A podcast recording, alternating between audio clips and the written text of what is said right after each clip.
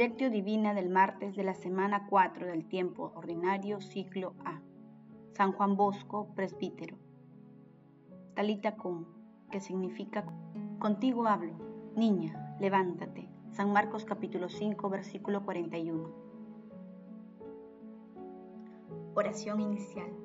Santo Espíritu de Dios, amor del Padre y del Hijo, ilumínanos con tus dones para que podamos comprender los tesoros de la sabiduría que Jesús nos quiere revelar en este día. Madre Santísima, intercede ante la Santísima Trinidad por nuestra petición. Ave María Purísima, sin pecado concebida. Paso 1. Lectura. Lectura del Santo Evangelio según San Marcos, capítulo 5, versículo 21 al 43. En aquel tiempo, Jesús atravesó de nuevo en una barca a la orilla. A una gran multitud se reunió a su alrededor y se quedó a la orilla del mar. Se acercó uno de los jefes de la sinagoga que se llamaba Jairo y al verlo se echó a sus pies, rogándole con insistencia, mi niña está agonizando, ven, pon las manos sobre ella para que se cure y viva. Jesús se fue con él acompañando de mucha gente que le apretujaba. Había una mujer que padecía flujos de sangre desde hacía 12 años. Había sufrido mucho a manos de los médicos y se había gastado en eso toda su fortuna, pero en vez de mejorar se había puesto peor. Oyó hablar de Jesús y acercándose por detrás entre la gente le tocó el manto pensando, con solo tocarle el manto quedaré sana. Inmediatamente se secó la fuente de sus hemorragias y sintió en su cuerpo estaba curado de la enfermedad. Jesús, notando la fuerza que había salido de él, se volvió enseguida en medio de la gente y preguntó, ¿quién me ha tocado el manto? Los discípulos le contestaron, ¿Ves cómo te apertuja la gente y preguntas, ¿quién me ha tocado? Él enseguida, mirando alrededor para ver quién había sido, la mujer se acercó, asustada, temblorosa, al comprender lo que había pasado. Se postró ante él y le confesó toda la verdad.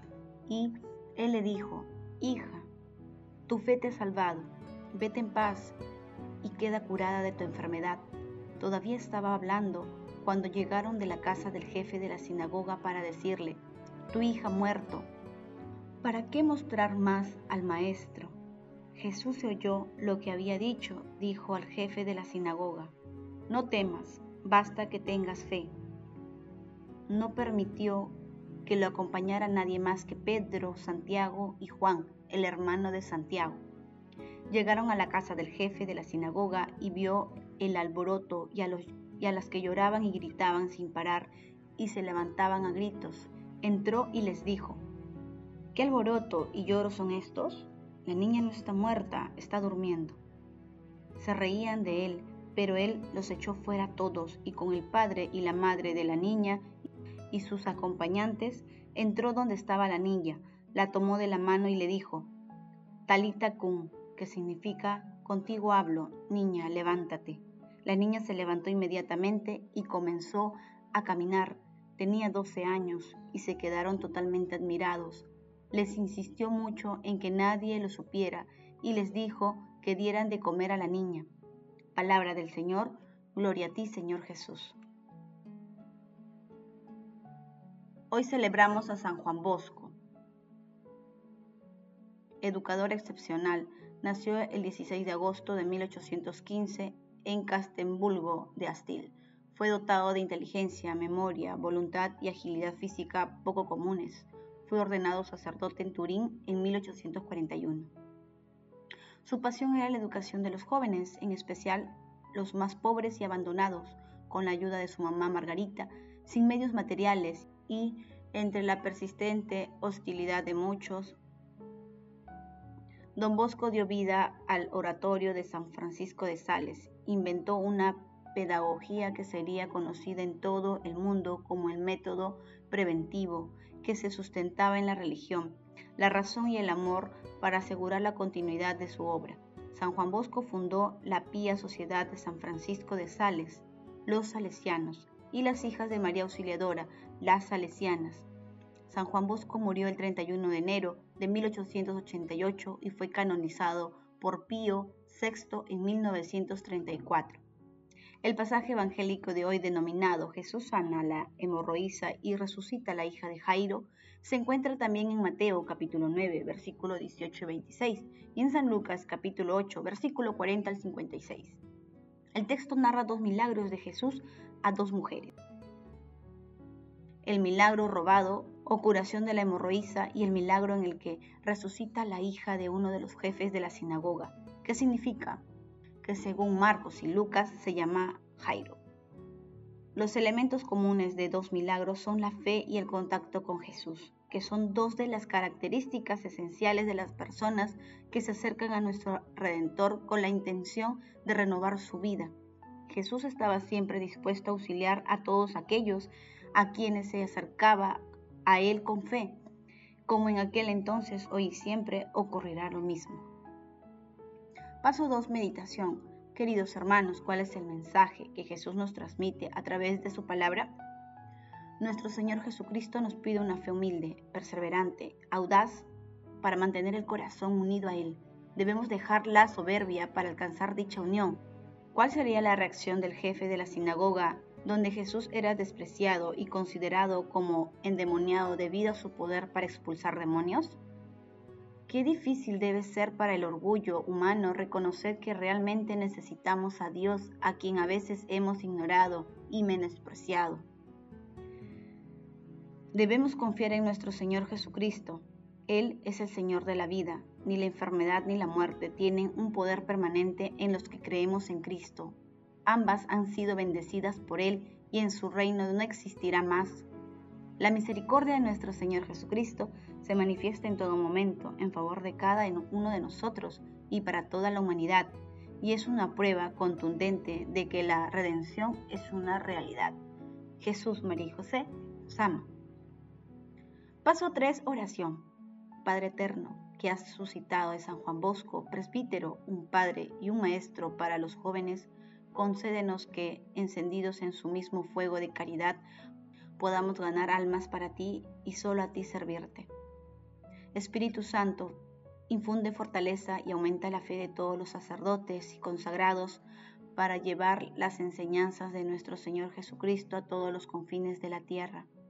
Amado Jesús, mira con bondad y misericordia a las almas del purgatorio, alcánzales la recompensa de la vida eterna en el cielo Madre Santísima, Madre del Amor bendito, intercede ante la Santísima Trinidad por nuestras peticiones. Amén. Paso 4. Contemplación y acción. Hermanos, contemplemos al Señor a través de un escrito de Albert Bernard. El reino de Dios es simplemente el mismo corazón de Jesús, un océano de paz, soberana al que no podrá llegar nunca ningún tumulto. ¿Quién es este que hasta la muerte y la vida le obedecen? Decían en la casa de Jairo, solo Dios hace cosas semejantes y la hace en nosotros, para nosotros, en cuanto le permitamos hacerlas. No temas, decía Jesús a Jairo, solo ten fe. ¿Y qué es la fe? Distender el abrazo y con ello la atención de nuestros tumultos, coger la mano de Dios, que siempre está tendida. La fe es la certeza de esta mano tendida, el instinto que nos hace cogerla, la confianza que nos hace abandonarnos a ella, la serenidad que se instaura en el fondo de nuestro ser y que va haciendo desaparecer poco a poco las huellas del tumulto. Los sobresaltos de la ansía, el estrépito de nuestra agitación. La hemorroísa del Evangelio ilustra esta fe victoriosa, la guía, lo único necesario, el instinto seguro que la hace apuntar en línea recta hacia Jesús, para extender la mano hacia la única fuente de curación y de paz. No va para ciegas, no tiende la mano hacia un automuturco de paso. La fe no es credulidad. Hoy son demasiados los que están dispuestos a probar cualquier receta que prometa maravillas. No solo la fe sobre quien debe llegar, busca aquel que dijo, mi pasos dejo, mi pasos doy no como la del mundo. San Juan capítulo 14, versículo 27. Una paz no para dormir, sino para vivir. No para ser anestesiado de nuestros propios sufrimientos, sino para poder ofrecerlos y hacerlos fecundos, no para olvidar las necesidades de los otros, sino para servirles. Una paz en la que resuena la palabra que oyó la hija de Jairo, la palabra que nos hace ser y nos despierta continuamente. Niña, a ti te hablo, levántate. San Marcos capítulo 5, versículo 41. Esta palabra no se puede oír en medio de un gran trasiego, y quien al final consigue oírla, de inmediato le invade una gran calma, abre los ojos, se levanta y comienza a vivir, y sabe que el reino de Dios está ya entre nosotros. Queridos hermanos, agradezcamos de corazón a la Santísima Trinidad por el amor, misericordia y ternura que tiene por toda la humanidad.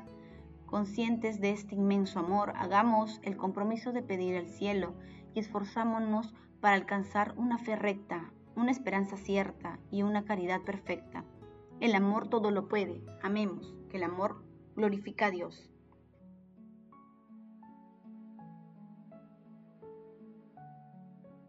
Oración final.